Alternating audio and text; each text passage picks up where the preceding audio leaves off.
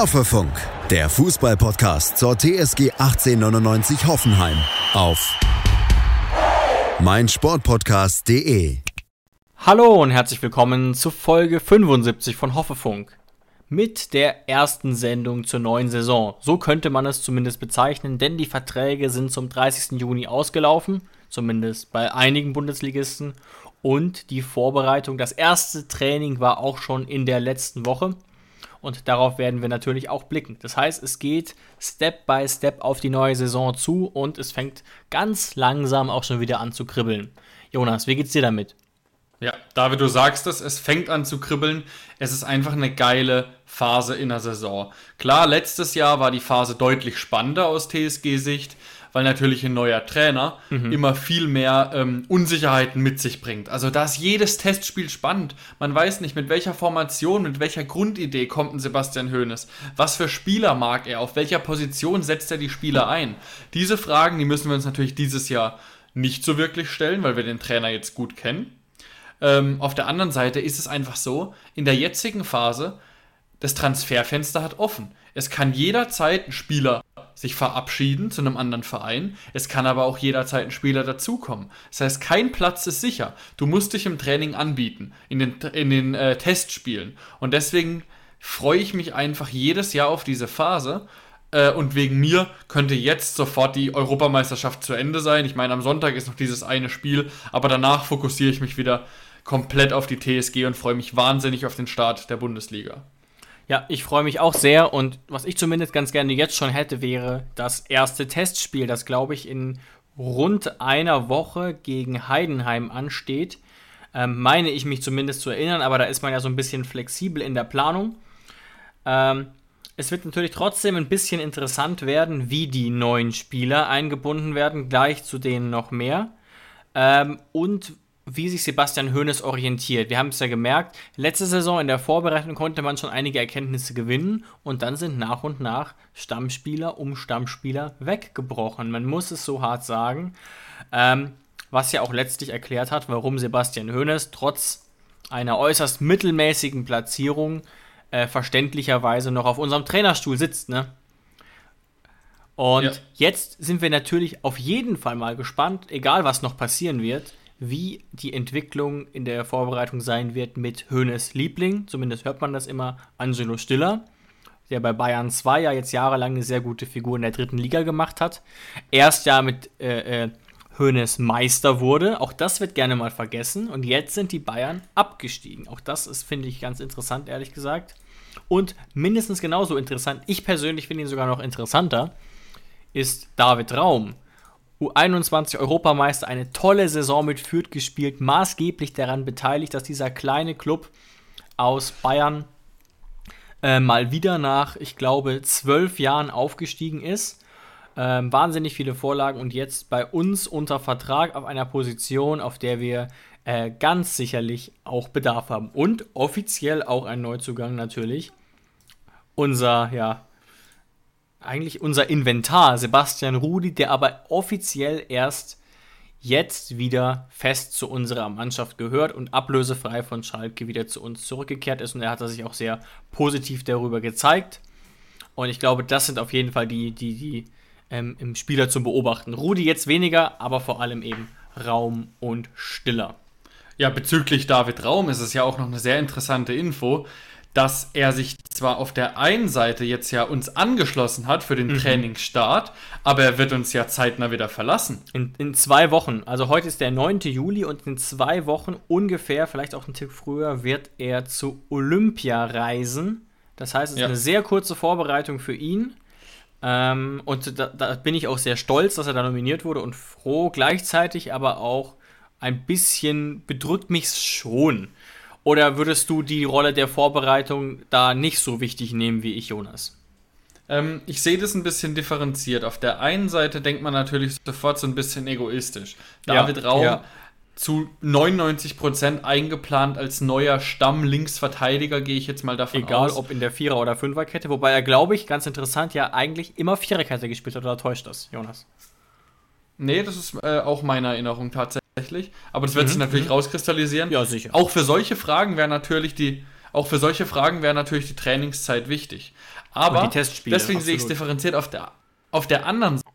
Finde ich es einfach, ähm, finde ich einfach die Entwicklung, die seit Jahren im deutschen Fußball herrscht, dass Olympia im Fußball gar keinen Stellenwert ja, hat, ja. finde ich auch ein bisschen grenzwertig. Ich meine, Stefan Kunz hat es ja jetzt gerade wieder gesagt, ähm, als er den Kader nominiert hat, ähm, wo, glaube ich, die einzigen Spieler, die irgendwie über 23 sind, jetzt Max Kruse, Amiri und Arnold. Und ähm, er hat tatsächlich bestätigt, dass sehr, sehr viele Spieler oder auch Vereine ihm mhm. abgesagt haben. Und das finde ich schon eine sehr bedenkliche Entwicklung. Klar, Olympia liegt einfach terminlich unfassbar beschissen im Zeitplan für einen Bundesligist ja, oder generell brutal, für einen Fußballer. Ähm, und ich verstehe natürlich auch, warum, warum das so ist, dass Olympia nicht wirklich, nicht wirklich einen Stellenwert hat. Du musst mal überlegen, es gibt so viele, es gibt so viele Turniere ähm, für die Fußballer, wo wirklich richtig Geld dahinter steht. Und bei Olympia, und auch der Verein bezahlt dich ja, und bei Olympia, da geht es einfach nur in Ruhm und Ehre. Also, das ist ja, das ist ja so dieses, dieses komische Phänomen. Eigentlich ist ja Olympia das größte sportliche Event alle vier Jahre der Welt. Es gibt in, in fast Sportler, allen Sportarten, in wirklich genau. fast allen Sportarten. Gerade auch bei Sportarten, wo leider Gottes die Sportler am Ende vom Tag draufzahlen, weil sie eben wenig Sponsoren haben und ihrem normalen Beruf noch nachgehen. Aber im Fußball Absolut. ist es eben nicht so. Gerade bei Sportarten wie zum Beispiel Fußball, wie Tennis, ähm, da gibt es wichtigere Sachen. Zum Beispiel Wimbledon ist viel wichtiger als Olympia. Oder genauso ist die Champions League oder die Weltmeisterschaft viel wichtiger im Fußball als Olympia, weil da einfach Verbände, weil da äh, Geld dahinter steckt, weil der Verein dich bezahlt. Ähm, und deswegen hat sich das einfach in eine ganz komische Richtung entwickelt. Ähm, aber ich ja, glaube, es war schon immer so. Aber darauf würde ich jetzt an der Stelle nicht wetten. Also es hat schon eine gewisse Geschichte, dass es nicht so wichtig ist. Seitdem ich mich erinnere. Seitdem ich mich erinnere, tatsächlich auch. Also ob das jetzt in den 70er, 80er Jahren auch schon so war, das kann ich jetzt nicht ja. sagen. Schreibt ähm, uns also, gerne, wenn ihr da äh, ja. Fachwissen im Hinterkopf habt, ja. Ja, also ob da, keine Ahnung, irgendwann in den 70er Jahren da ein, da ein Gerd Müller dabei war bei Olympia äh, oder nicht, weil dieses Jahr ist es ja ähm, tatsächlich, tatsächlich schon, ah, was, was will man sagen, ein, ein C- oder D-Bundesliga-Kader, muss man ja wirklich so sagen. Ähm, Und auch sehr klein, das hat mich ehrlich gesagt ein bisschen überrascht. Ähm, 19 Mann, glaube ich. Ja, ja, tatsächlich. Aber ich bin auf der anderen Seite auch froh, dass scheinbar die TSG nicht zu den Vereinen gehört, die da ein ganz klares Veto eingelegt haben. Nee, und gesagt haben, ja. und gesagt haben, so, äh, David, also David Raum, äh, du kommst ja. hier frisch zu uns, du trainierst jetzt mit uns und Olympia kannst du vergessen. Du warst ja gerade erst bei der Nationalmannschaft mit U21. Das heißt, jetzt kommt mal volle Konzentration auf deinen Arbeitgeber, der dich bezahlt. Und scheinbar ist die TSG nicht so und das finde ich durchaus positiv. Ja, Absolut. Und es kann natürlich auch so ein Turnier sein, wo er nochmal weiter den nächsten Schritt macht, wo er jetzt, was er ja auch schon sehr, sehr gut angedeutet hat. Die Frage, die ich mir eben nur stelle, täte es unserer Defensive nicht sehr, sehr gut, sich mal äh, sinnvoll vorzubereiten. Alle Fans, die die letzte Saison verfolgt haben, wissen natürlich, wovon ich rede. Ständig wechselnde Abwehrformationen, äh, also nicht nur Formationen von der Taktik her, sondern vor allem von der personellen Zusammenstellung her. Ich glaube, das ist sogar Bundesliga-Negativspitze bei uns. Und ja gar nicht mal unbedingt, weil ständig Spieler aussortiert wurden. Ganz im Gegenteil. Sogar ein Kasim Adams hat einige Spiele gemacht, obwohl er jetzt offensichtlich bei Hönes nicht so hoch im Kurs stand. Oder dann auch ein, ein Nordfight, der nicht, wahrscheinlich nicht eingeplant war für so viele Einsätze, hat relativ viele gemacht. Ähm, und da wünscht man sich einfach Kontinuität, Stabilität und ähm, hoffentlich kann da David Raum eine Rolle spielen, eben auch für diese problematische Position links, nachdem ja äh, Sko nach vorne gezogen wurde, bekanntlich. Staphylidis ewig verletzt war. Brandon zum Beispiel, ja, was weiß ich, der Beauftragte fürs, fürs äh, Cocktail-Trinken Cocktail ist, Jonas. Ich weiß nicht, ob du ihm auch auf Instagram folgst. Die, die, die Hoffenheim-Community macht sich ehrlich gesagt auch ein bisschen zu Recht darüber lustig, dass er jetzt unfassbar viel auf Instagram oder Twitter oder beidem postet und halt während der Saison bei der TSG gar nichts. Wobei es da eben auch nicht viel zu posten gab, ehrlich gesagt. Aber der ist dann doch da ganz gut am sein Leben genießen in wo auch immer er gerade ist. Mhm. Ja, aber was, was ich ein bisschen komisch finde tatsächlich, wir waren uns ja beide einig, dass es Spieler gibt, die uns zu einer Million Prozent verlassen. Aber bis jetzt ist ja noch nichts passiert. Ja, Fehlen da die Angebote? Oder was, was denkst du, woran das hakt? Ich glaube, es kommen noch Angebote. Ich glaube, wir sind ein bisschen früh dran. Ähm, aber ich sag mal so, wenn es in den nächsten ein, zwei Wochen gar nichts passiert, sind unsere Karten schon relativ gut. Gerade für die, die eben hoffen, dass so Leute wie Kramer oder Grillo äh, bleiben. Andererseits pff, muss man mal abwarten. Alexander Rosen hat ja auch da was Interessantes zu gesagt, dass er auch in dieser Saison den Transfermarkt als relativ, ähm, wie soll ich sagen, dünn einschätzt, dass er glaubt, dass es wieder relativ wenig Transfers gibt und verhältnismäßig wenig Geld ausgegeben wird. Mhm. Was für uns einerseits natürlich negativ ist, weil wir ja auch Gewinn machen wollen, andererseits gleichzeitig auch positiv ist. Und, Jonas, ich weiß nicht, ob du es gelesen hast, ich bin auf eine Meldung gestoßen, die vom Kicker kommt, dass die TSG Hoffenheim bereit sei, Florian Grillitsch im Sommer 2022 auch ablösefrei ziehen zu lassen. Hat mich das sehr überrascht. Tatsächlich, hat mich Habe ich tatsächlich auch gelesen, aber es kommt natürlich nicht von der TSG-Seite. Also die TSG hat das nicht bestätigt offiziell. Naja, aber ähm, immerhin vom Kicker, nicht von der, ja, ja. Von ja, der genau. Zeitung aber mit den vier Buchstaben. Die Argumentation ist ja auch ähm, zum Teil schlüssig. Es wurde ja so gesagt, also man kann verkraften, Flo ablösefrei gehen zu lassen, weil er ja auch ablösefrei kam. Sonst wäre da vielleicht ein ja, So ein bisschen dabei. die TSG-Logik, stimmt, ja. So, so nach dem Motto, ja, wir haben ihn ablösefrei geholt und ähm, die Bezahlung oder der Mehrwert war jetzt quasi die Jahre, die er, die er bei uns gespielt hat und der auch erfolgreich gespielt hat. Und wenn er uns dann jetzt am Ende dieses Jahres, also am 2022, dann verlassen sollte, dann wäre das zu verkraften. Ähm, ist natürlich jetzt auch eine Frage, Du hast ja bestimmt die Nachricht auch gesehen, dass es scheinbar konkreter wird, da scheinbar Neapel 10 Millionen geboten hat für Flo. Ja. Das hast du bestimmt auch gesehen. Ja. Was natürlich bestimmt auch daran liegt, dass ähm, Flo Grillitsch eigentlich, muss man schon sagen, der beste TSG-Spieler bei der EM war. Also wenn ich mir jetzt einen raussuchen müsste, der ähm, bei der EM gut weggekommen ist oder sich sein Marktwert verbessern konnte, dann war es Flo. Auf jeden Fall. Ähm, aber 10 Millionen, du hast es gerade gesagt, durch Corona kann es sein, dass es so ein bisschen ein Low-Budget-Transfermarkt wird. Aber 10 Millionen finde ich schon ähm, ziemlich ja. wenig. Und die TSG hat dieses Angebot angeblich abgelehnt. Sie wollen, glaube ich, 15 ja. ähm, bei einem Marktwert von 18 Millionen. Natürlich bekommt man die ganzen 18 oder 20 natürlich nicht bei einem Jahr Restlaufzeit äh, des Vertrags.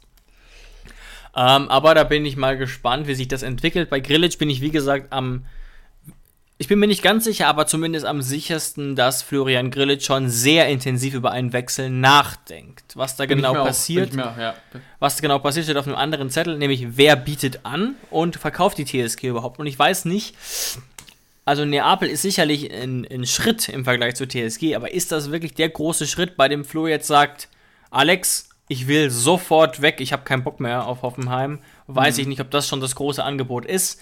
Dafür lief es doch bei Neapel, außer ich habe jetzt was falsch im Kopf, gar nicht mal so gut.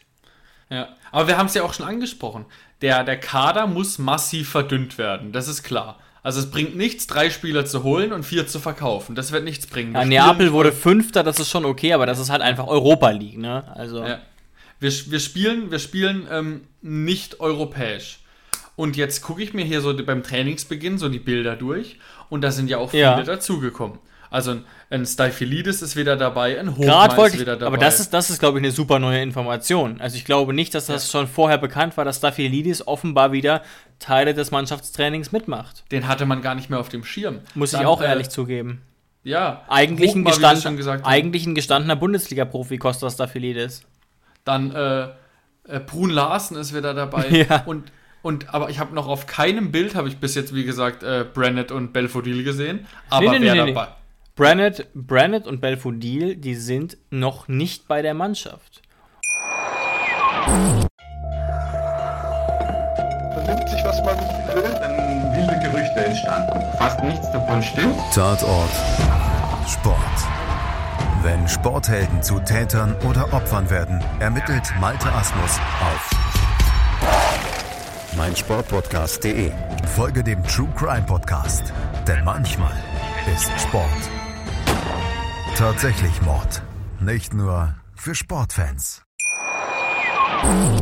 Und warum Brandon und Belfodil noch nicht bei der Mannschaft sind, ist nicht un, ist nicht klar, ist nicht bekannt, wurde auch nicht mhm. kommuniziert und ich glaube, jeder kann sich denken, woran das liegt. Da soll ja. äh, eben Aha. ein Verein gesucht werden, oder nicht? Das dachte ich mir auch, aber zum Beispiel in, in Kasim Adams Nuhu steht auf dem Platz. Dann ja, aber da war die Situation ja schon ein bisschen. Wobei, eigentlich ist die Situation relativ vergleichbar von Adams und Belfodil. Beide haben nämlich phasenweise das Vertrauen von Hoeneß genossen und wurden dann zum Ende der Saison ausgemustert. Auch ehrlich gesagt zu Recht, sage ich ungern, aber dafür gibt es schon Grundlagen, sage ich mal. Und bei ja. Brennett war das ja so sehr, sehr, sehr konstant. Das ist nochmal ein anderer Fall, das stimmt. Jetzt hätte ich da eine, eine These, die jetzt auch ein bisschen. Zu, zu wem?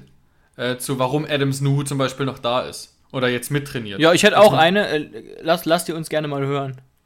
Jetzt ähm, gehen wir mal davon aus, also Innenverteidiger, klar, Hockmar ist jetzt noch dazugekommen, ja. aber Posch ist jetzt gerade noch im Urlaub. Innenverteidiger sind auch viele noch verletzt. Ah, vielleicht, mhm. vielleicht, brauchst du im Training für die ersten Wochen einfach ein paar Verteidiger. Wohingegen, Sparringspartner, man im genau, Boxen sagen. Genau, wohingegen natürlich Stürmer äh, genug eigentlich da sind. Und ein Belfodil brauchst du vielleicht nicht. Deswegen haben sie zu Belfodil gesagt, ey komm. Und bei Nuhu wird vielleicht so ein bisschen geguckt. Weißt du, du weißt ja auch nicht, wie kommt ein Pico zurück? Wann kommt ein Hübner zurück? Stimmt, bei Pico gibt es ja auch massive Probleme, das darf man nicht vergessen. Da hatte man ja das Gefühl, der kommt im Juni noch zurück.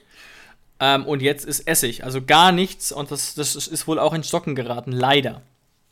Ja, und das könnte, könnte meine These so ein bisschen sein, dass man bei ihm sagt, ja, okay, es ist noch nichts final bei Adam Snuhu. Das heißt, es könnte auch sein, dass er irgendwie bleibt. Aber ich denk, bin mir schon relativ sicher, dass beim erstbesten Angebot ähm, da nicht lange diskutiert wird und dass man dann nicht denkt, nee, nee, der ist unverkäuflich. Also das wird es auf keinen Fall sein.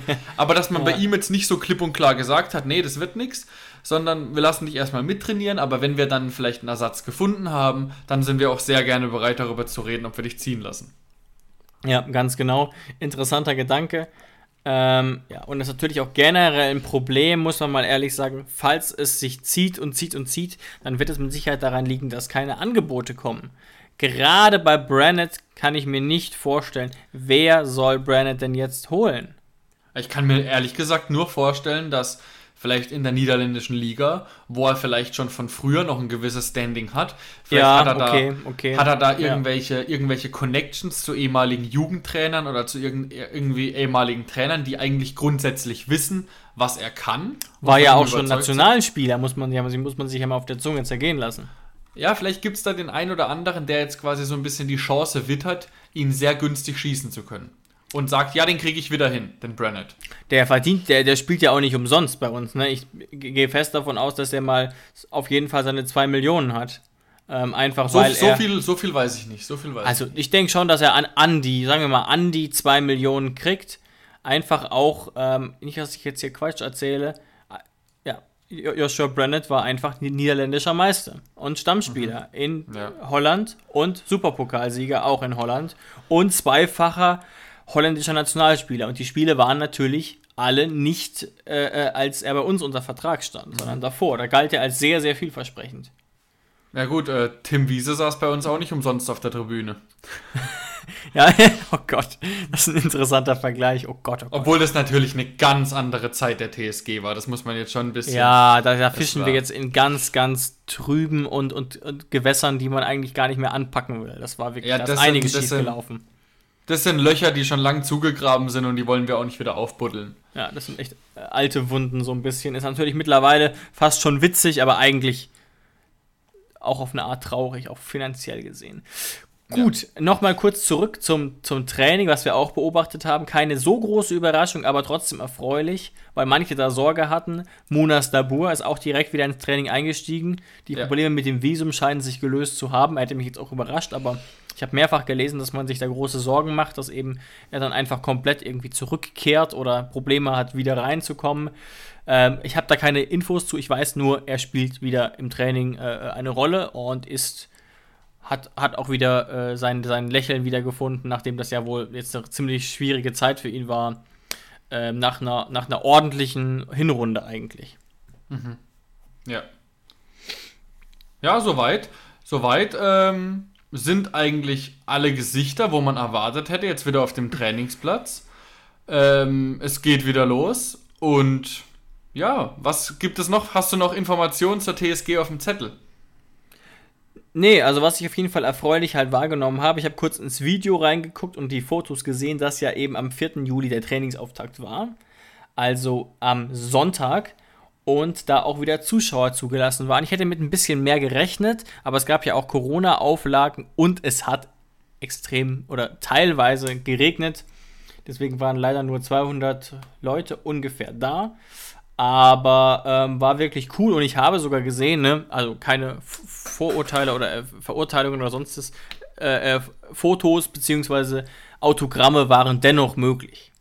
Äh, mit Maske ähm, mhm. und wurde trotzdem gemacht, was natürlich auch ein, ein feiner Zug ist ähm, und gerade vielleicht auch bei äh, im Freien und bei den niedrigen Inzidenzen eigentlich auch vielleicht gar kein so großes Problem an sich. Das ist auf jeden Fall okay. Es wäre natürlich schon ein bisschen ernüchternd gewesen, ähm, wenn nach dem, nach dem Training starten, dann stehen da die Fans und dann läuft man da einfach winkend vorbei.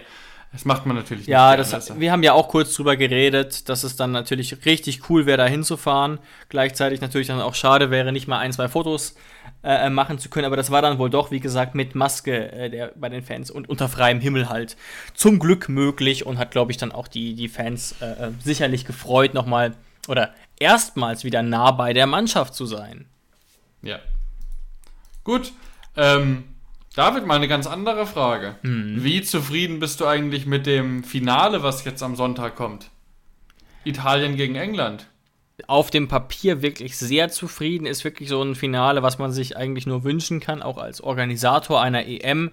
Zwei sehr traditionsreiche Fußballländer mit einer großen Fanszene, mit großen Erwartungen wo der eine ewig nichts mehr gewonnen hat, England und Italien auch aus eigener Sicht auch lange nichts mehr gewonnen hat, auch wenn das, glaube ich, nur äh, 15 Jahre zurückliegt. Aber was ich eben spannend finde, ist dieser große, große Gegensatz. Also ich bin ja ehrlich gesagt klar auf der italienischen Seite, auch wenn es natürlich rein historisch gesehen interessanter wäre, wenn England gewinnt. Aber einfach der fußballerische Ansatz von England kann, glaube ich, keinen überzeugen. Vielleicht, Jonas, fallen dir noch, noch Pro-Argumente ein. Und wenn ich den Kader sehe und sehe dann den Spielstil, möchte ich fast kotzen. Ähm, gleichzeitig sehe ich dann den italienischen Kader wiederum der gut ist, aber jetzt nicht so gut, dass man ihn ähm, im Favoritenkreis, im engsten Favoritenkreis gesehen hätte, muss man mal ganz ehrlich sagen. Das, mit Ausnahme vielleicht von ein paar Spielern, wie natürlich Ciro Immobile, der international nicht, die, nicht den Ruf hat, den er vielleicht verdient, auch durch seine Dortmund-Zeit. Ähm, aber da sind natürlich auch viele Spieler mit dabei, die sind eigentlich weit weg von der Weltklasse. Und trotzdem funktionieren sie als Team sehr, sehr gut. Wir haben schon darüber geredet und können fußballerisch auch ehrlich gesagt ähm, begeistern. Mhm. Und das ist der interessante Gegensatz. Und da wünsche ich mir schon, als jemand, der jetzt eigentlich weder, natürlich weder Italien noch England-Fan ist, aber würde ich mir schon wünschen, dass eben die Mannschaft, die wirklich Fußball spielt, auch den Titel holt und irgendwie. Ja, aber das kann man natürlich auch komplett anders sehen. Das ist ja ja, man Klar. sucht natürlich so ein bisschen als objektiver Beobachter, sucht man so ein bisschen, man versucht sich selbst zu ergründen nach Sympathien für das ein oder andere Land. Genau. Weißt du, was ich meine? Und dann, also ich habe ähm, auch sehr viele Kommentare so bei Social Media gelesen, auch immer nach den Spielen, wenn das dann so gepostet wird von Sky, von ARD, von Kicker, wie das Spiel ausgeht. Da schreiben ja immer alle ihre Meinung darunter. Ähm, und ich habe so oft schon gelesen, oh, hoffentlich werden die Italiener im Finale von den Engländern zerpflückt, die sind Echt? so unsympathisch, genau. Auf der, natürlich wegen diesem, ich weiß nicht, ob du es gesehen hast, aber dieses, ähm, diese Aktion von Immobile, ja, wo er ja, ja, da wie der sterbende mhm. Schwan äh, zugrunde gegangen ist und dann, als der Ball im Tor war, steht er auf und sprintet zum Jubel. Also, ich sagte, das ist doch äh, augenzwinkernd, das ist doch ganz normal, das ist doch einfach nur typisch italienisch. ja, aber nee, also erstens mal, genau so war es tatsächlich, dass man dann guckt, okay, mit wem kann man mitfiebern noch außer Deutschland, weil ich schon so ein bisschen ja, die Befürchtung ja. hatte, dass es für. Deutschland schwierig wird. Ich hatte gerechnet damit, dass es ein bisschen besser laufen wird und war nach dem Portugal-Spiel auch einigermaßen hyped, aber Italien hat einen relativ schnell so mitgenommen und wir waren ja auch früher sehr, sehr oft in Italien und das hat dann vielleicht auch nochmal einen zusätzlichen Effekt, weiß ich nicht. Ähm, mhm. aber ich weiß nicht, ob das wirklich es, es finde ja auch schade, ob das wirklich so erwähnenswert ist mit dieser Immobile-Aktion. Aber warte mal, ich war, ich war noch nicht ganz fertig mit meiner. Ach so, meiner sorry, sorry, sorry, sorry. Nämlich, dann kommt ja noch mal das andere Spiel.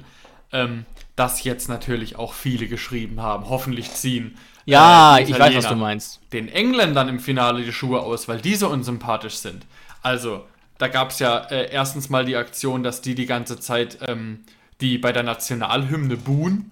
Also ich bin jetzt kein Verfechter davon, dass ich jetzt sage, Nationalhymne ist so heilig, da darf man nichts machen, aber es ist natürlich einfach unsportlich. Weißt du, also da, aber das hat jetzt nichts auf der, auf der sportlichen Ebene zu tun. Und dann kommt natürlich noch dazu, und das geht natürlich gar nicht, dass beim Elfmeter ähm, von Harry Kane ähm, Schmeichel im Tor mit einem Laserpointer geblendet worden Ja, ist. habe ich, mit, hab ich mitbekommen, ja. Und das geht natürlich gar nicht. Also unabhängig davon, dass natürlich der Elfmeter einer der größten Witzentscheidungen ist, die ich in meinem Ja, Leben je Jonas, gesehen habe. und Achtung jetzt auch an die Zuhörer, jetzt verfolgt wieder eine interessante äh, Szene aus dem Hoffefunk. Ich habe nämlich die Szene nicht gesehen äh, in dem Moment, weil ich ähm, so spät leider nicht mehr wach sein konnte. Ja, ich und das Spiel mich leider, ich, ich, ich schäme mich auch ein bisschen dafür, mich leider sehr, sehr ermüdet hat, was mit Abstand an der englischen Spielweise liegt und ich einfach froh war, dass Italien schon durch ist. So. Und dann habe ich natürlich die ganze Berichterstattung trotzdem mitbekommen und habe mir deswegen gestern, wo ich eigentlich sehr wenig Zeit habe, noch meine Zusammenfassung angeguckt. Ich glaube, es war von Sky oder von The Zone und sie hatten doch ernsthaft keine Wiederholung der Szene mit drin. Und jetzt gucke ich gerade noch mal. Ich schwör's dir, ich schwöre es dir. Und jetzt mache ich nämlich noch mal live das gleiche. Du kannst noch mal kurz über die Szene reden und ich gucke mir noch mal live zum ersten Mal richtig diese Szene an und sag mal äh, äh, live meine Reaktion dazu, weil ich auch wirklich sehr viel dazu gelesen habe. Aber ich werde auch ehrlich sagen, wenn ich der Meinung bin, es war doch einer, weil alle haben geschrieben, es war kein Elfmeter, gefühlt. Oder Aber nicht? bei der, bei der ersten Zusammenfassung, die du gesehen hast, hat man die Szene schon einmal gesehen, oder? Ja, aber, Aber nur in Live-Zeit. Nicht im Zoom und nicht verlangsamt. Aha. Und es gab auch keine zweit, nicht zu- zum zweiten Mal. Und es wurde auch nicht Also ausführlich so- kommentiert. So nach dem Motto einfach, ja, da war ein Foul an Sterling und danach war ein Elfmeter. Ja, ich weiß nicht mal, ob das Wort umstritten fiel, ehrlich gesagt. Jetzt, okay, aber du kannst gerne schon mal anfangen zu erzählen, während ich mir hier mal die 20 Sekunden kurz angucke. Also ich finde es auch natürlich sau schwierig, es in Echtzeit beurteilen zu müssen. Also Manuel Gräfe hat danach auch als Schiedsrichter-Experte gesagt, dass man ähm, das nicht unterschätzen darf, wie schwer das zu sehen war in, in echt. Weil nämlich da. Ah, der, Sterling ist so klein und quirlig Ja. und er will ihn natürlich auch. Er, er macht es auch clever. Aber, Fun Fact, also, ich weiß nicht, ob der Schiedsrichter bei dem Spiel das schon wusste, aber es gibt ja seit neuestem einen Videoschiedsrichter. Vielleicht wusste er das nicht, aber er muss, sich sehr, er muss es sich ja. ja. gar nicht in Live-Zeit angucken. Okay, Ähm, jetzt sehe ich es gerade. Und dann sind wir wieder an diesem Punkt, Oh, dieser, ja, ja, also wenn du es dir ganz langsam Ei, anguckst, ei, ei, eigentlich, ei, ei. eigentlich passiert gar nichts. Der erste Fuß, wo man denkt, er trifft ihn, da trifft er ihn auf gar keinen Fall. Und dann ist es eigentlich nur dieser kleine Rempler, wo aber Sterling schon, schon Scheps ist. Also Sterling ist ja schon im Er Fallen. kippt quasi schon vor dem Rempler und der Rempler reicht eigentlich nicht, denke ich. Ja, Zumal ja. er vorher schon, boah, Und dann sind wir wieder bei dem Problem, ähm, hier wird jetzt gesagt, er darf sich nicht nochmal angucken, weil es keine klare Fehlentscheidung ist. Aber auf der anderen Seite gibt es Spiele, da guckt sich der Schiedsrichter einfach so, kein Mensch weiß warum, aber der Schiedsrichter guckt sich irgendwelche Szenen trotzdem nochmal selbst an. Und ab dem Zeitpunkt, wir wissen ja, ab dem Zeitpunkt, wo sich der Schiedsrichter es nochmal selbst anguckt, also außerhalb vom Spielfeld, darf er nochmal komplett neu entscheiden. Also warum das nicht jetzt machen? Ich habe ich hab gehört, tatsächlich, nee, stimmt gar nicht, ich habe gelesen, ich glaube, es war von Jochen Drees, auch ein Bundesliga-Schiedsrichter, ich bin mir aber nicht mehr ganz sicher, dass die Regelung hinsichtlich des Videoschiedsrichters anders ist als in der Bundesliga. Also, dass die Hürde wohl relativ hoch ist, bis der Videoschiedsrichter eingreift. Und dass es auch so formuliert sei. Das ist, wie gesagt, ein Statement von einem deutschen Schiedsrichter zur EM, der wohl irgendwie als vierter Offizieller oder irgendwie eingesetzt wird. Ich weiß es gerade nicht mehr. Trotzdem es ist kein Elfmeter. Ne? Die Frage ist eben, ist es eine klare Fehlentscheidung? Auf diese Diskussion habe ich aber gerade ja, keine, ist es. keine richtige Lust. Aber sagen wir, sa- sagen wir mal anders. Wenn es diesen Elfmeter gegen Hoffenheim gibt, bin ich aber dermaßen am Rumbrüllen. Gerade wenn es eben so Genau. ein wichtiges Spiel ist, wie, wie in dieser Situation. Und das ist einfach Wahnsinn und schon äh, ist sehr, sehr ärgerlich. Muss ich dir dann auf jeden Fall zustimmen. Ich hätte jetzt gedacht, wir kriegen vielleicht eine kontroverse Diskussion hin, aber es ist leider relativ eindeutig, ne? Nee, ich habe danach auch viel mit Freunden geschrieben, die das Spiel natürlich auch geguckt haben. Sind die der gleichen Ähm, Meinung? Ja, ja, also ich, ich habe niemanden bis jetzt ähm, aus meinem bekannten Freundeskreis gehört, der gesagt hat, doch, das war einer. Äh, also viele sind da wirklich auch knallhart Nee, ja. und sagen zum Beispiel, ähm, ja, das ist so klar eine klare Fehlentscheidung, da muss der Videoschiedsrichter eingreifen und sagen, klipp und klar, klare Fehlentscheidung. Andere haben ein bisschen mehr Verständnis und sagen, ja gut, es ist vielleicht nur zu 99 oder zu 95 Prozent eine Fehlentscheidung und deswegen darf er sich halt nicht nochmal angucken, aber sie hätten ihn auch nicht gegeben. Aber, Aber- keiner mhm, sagt, ja, da wird Sterling aus dem Tritt gebracht, den kann man schon geben. Oder das ist ein 50-50 Elfmeter. Aber weißt du, warum? Also, ich habe schon eine relativ klare Idee, warum dieser Elfmeter gegeben wurde. Hast, hast du, hast du auch, weißt du auch, was ich meine damit? Hey, Malte Asmus von meinsportpodcast.de hier. Ab März geht's weiter mit unseren 100 Fußballlegenden. Staffel 4 bereits. Freut euch auf Zlatan Ibrahimovic, Michel Platini, Cesar Luis Minotti, Paolo Maldini, um nur mal vier zu nennen. Und bis wir mit der vierten Staffel kommen, hört doch einfach noch mal rein in die bisherigen drei Staffeln.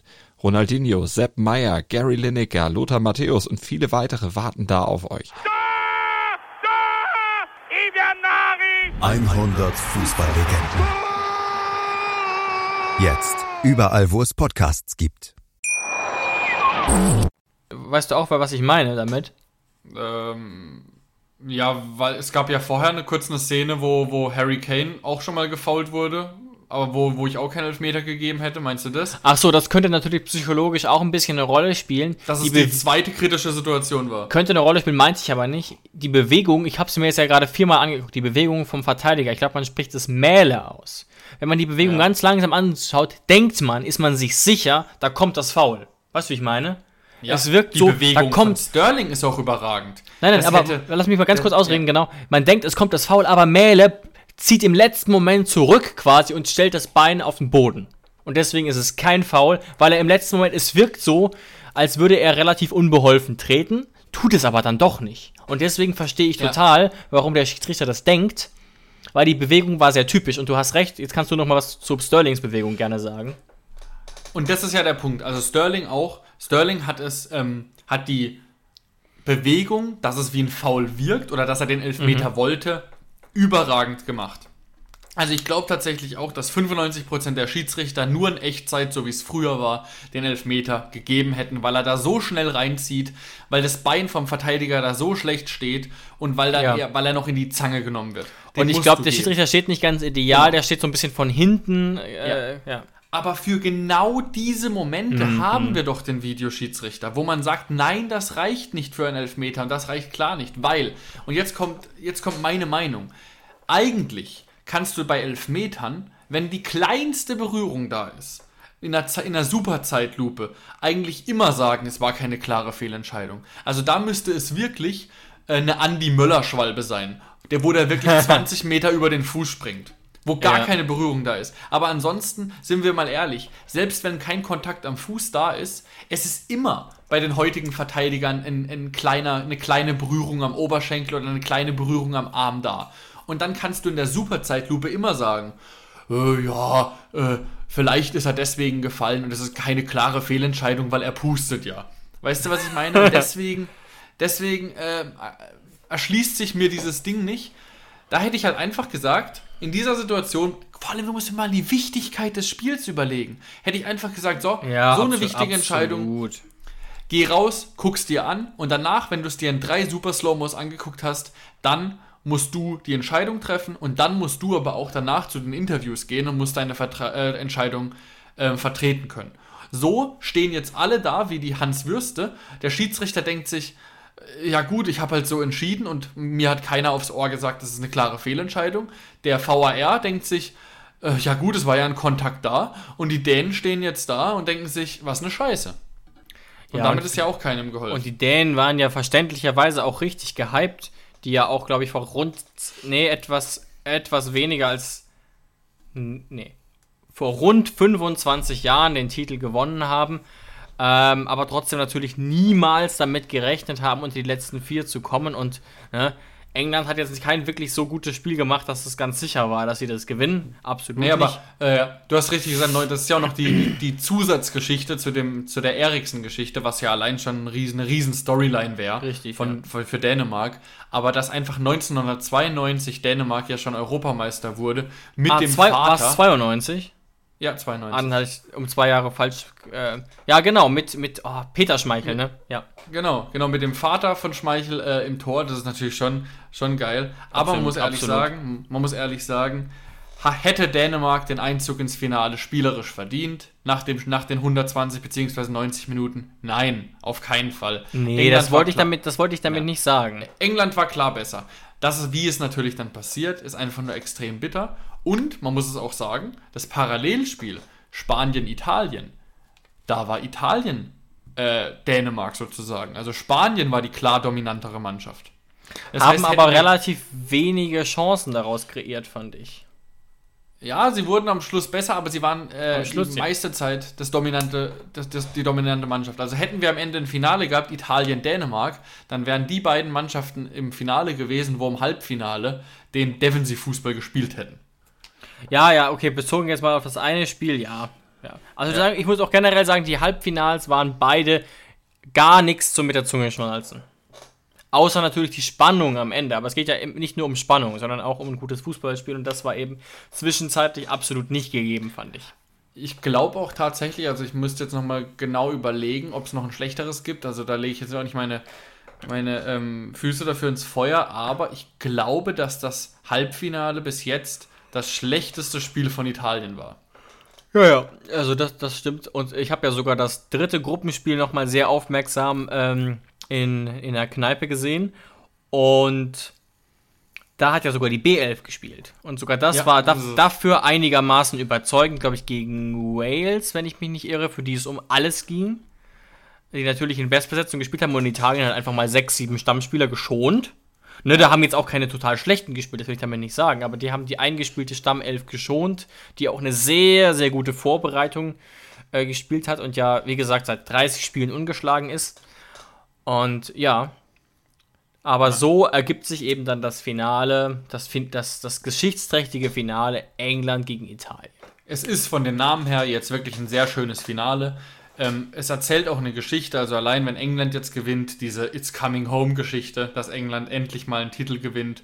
Und auf der anderen Seite natürlich Italien, die jetzt natürlich 2006 auch schon einen Titel gewonnen haben und jetzt nicht so wie England dastehen, aber die man einfach, ähm, denen man vor dem Turnier nicht die große, ähm, die große Chance gegeben hätte. Deswegen ein schönes Finale. Ich hoffe einfach nur, ich bin da jetzt nicht so festgefahren, dass ich mich klar auf eine Seite stelle. Ich hoffe einfach Ja. nur, dass es ein sehr gutes Spiel wird. Oder auch von mir aus ein Elfmeterschießen. Also bei Spielen, wo ich äh, ein objektiver Zuschauer bin, finde ich Elfmeterschießen einfach immer geil.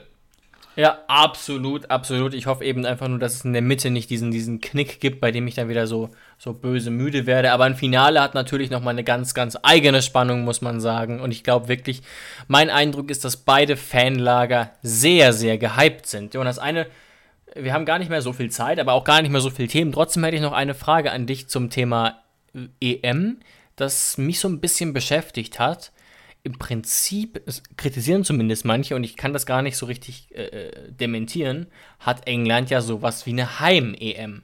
Und jetzt dürfen von, aus Italien 1000 Fans ins Stadion, wie großzügig. Was ist da dein Eindruck? Ist das nicht auch eine Art von ja, Wettbewerbsverzerrung ist vielleicht zu hart gesagt, aber schon, hat schon irgendwie ein Geschmäckler oder bin ich da jetzt auf dem Holzweg? Auf der einen Seite ja, weil es ja eben so als paneuropäische Genau, Europameisterschaft das- das äh, auch, genau. angekündigt wurde.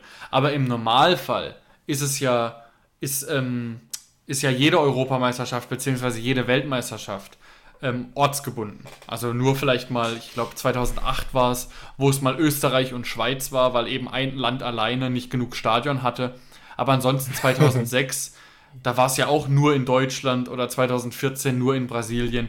Da hat ja immer eine Mannschaft eine Heim-EM oder WM. Ähm, aber klar, wenn man es so ankündigt, Ja, aber es war eben, es war eben an, an und das weiß, was ich tatsächlich nicht ganz genau weiß, ist, das war, das kann doch nicht so geplant gewesen sein, dass man sagt, ja, die Engländer spielen einfach immer in England.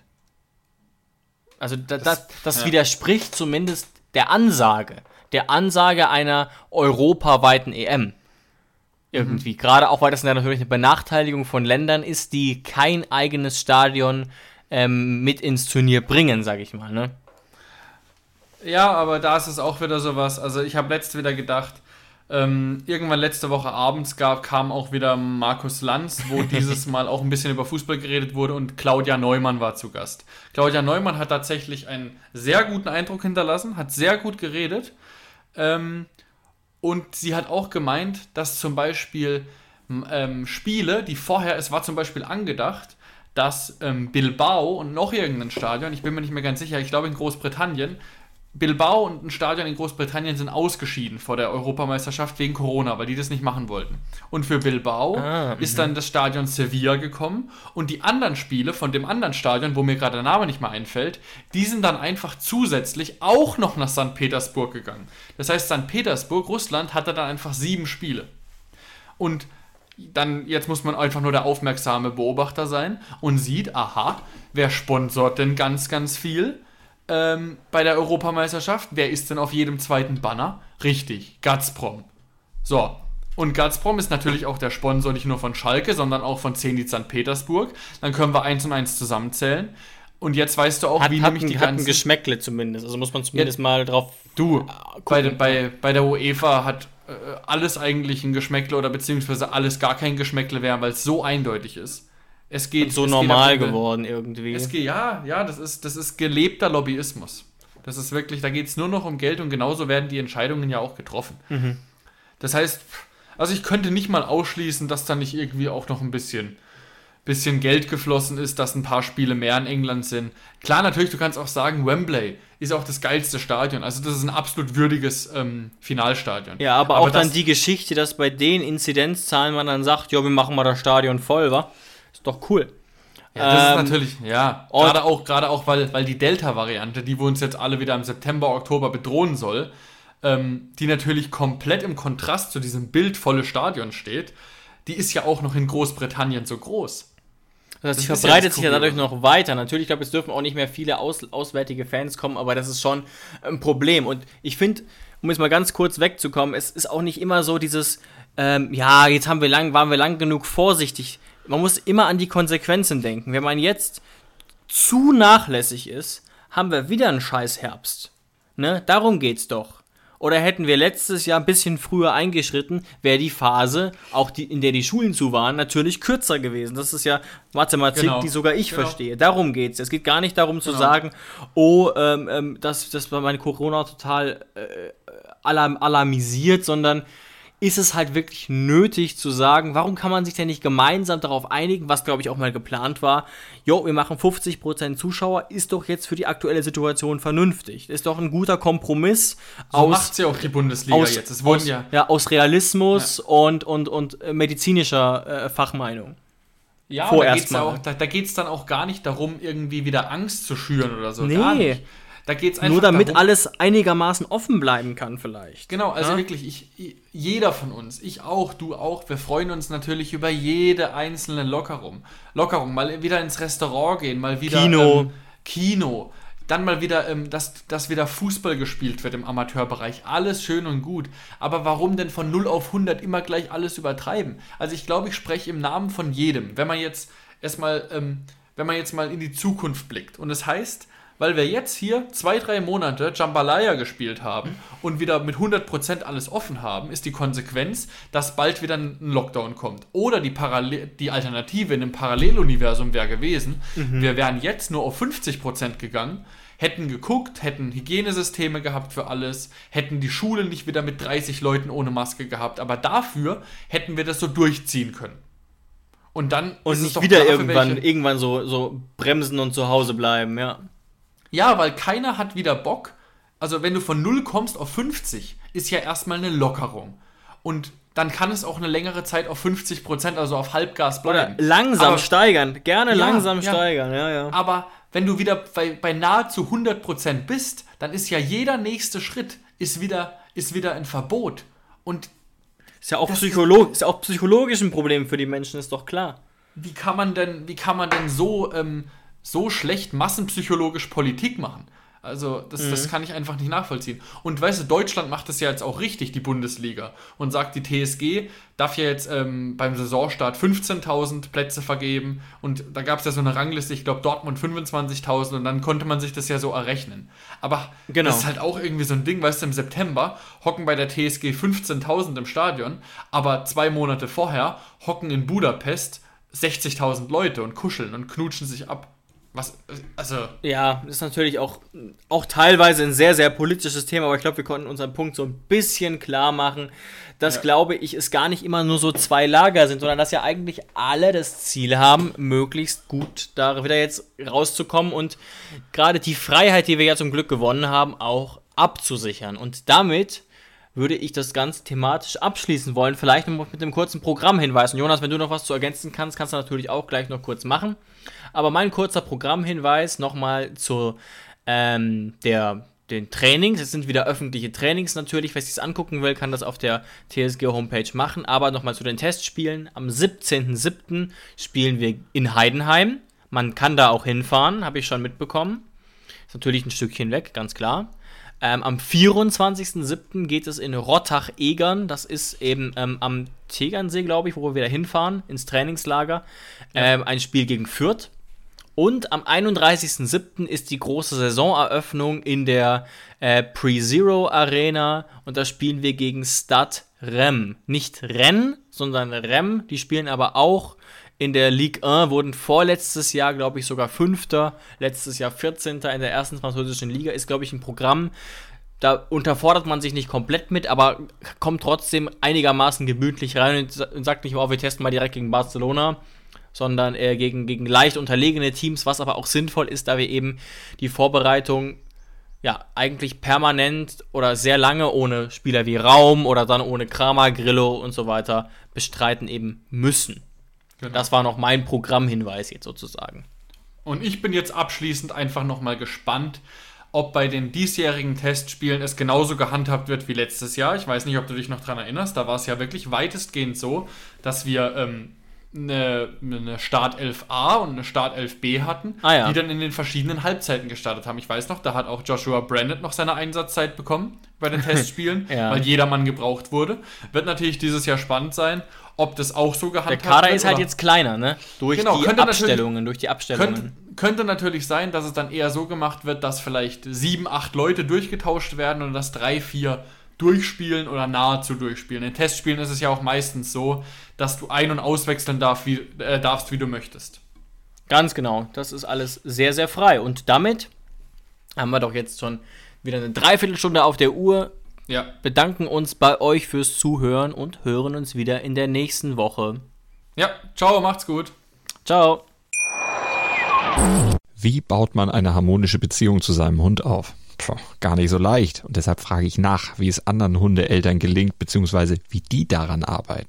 Bei Iswas Dog reden wir dann drüber. Alle 14 Tage neu mit mir, Malte Asmus und unserer Expertin für eine harmonische Mensch-Hund-Beziehung, Melanie Lippisch.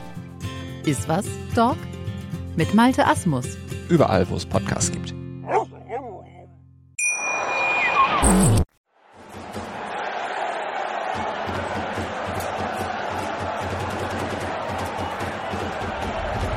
Hoffefunk, der Fußballpodcast zur TSG 1899 Hoffenheim auf meinsportpodcast.de.